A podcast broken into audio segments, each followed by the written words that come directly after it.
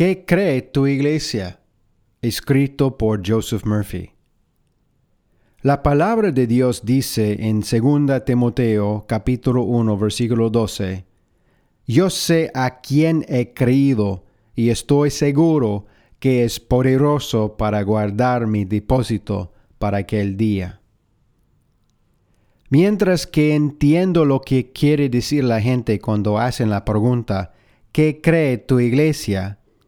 Creo que es mucho más útil para pecadores y en última instancia para el pueblo de Dios hacer la pregunta ¿a quién has creído?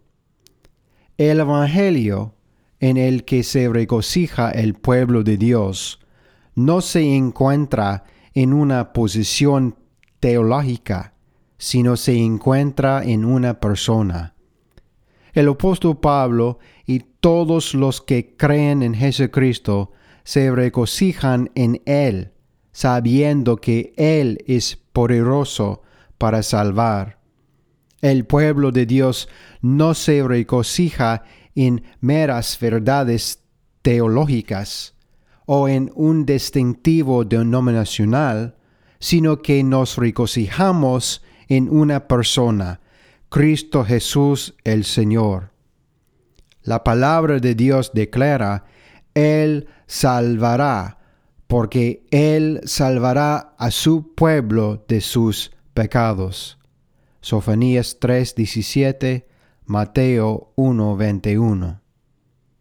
Tristemente, hoy hay muchos que dicen que creen en Jesucristo, pero aún no han sido hechos por la gracia de Dios creerle realmente a Él y lo que Él enseña a pecadores. Segunda Juan 1.9. La importancia de la doctrina de Cristo no podría ser enfatizada lo suficiente, y los que se aparten de su enseñanza no tienen a Dios. Es de vital importancia para usted continuar con aquellos que siguen a Cristo y permanecen en su doctrina.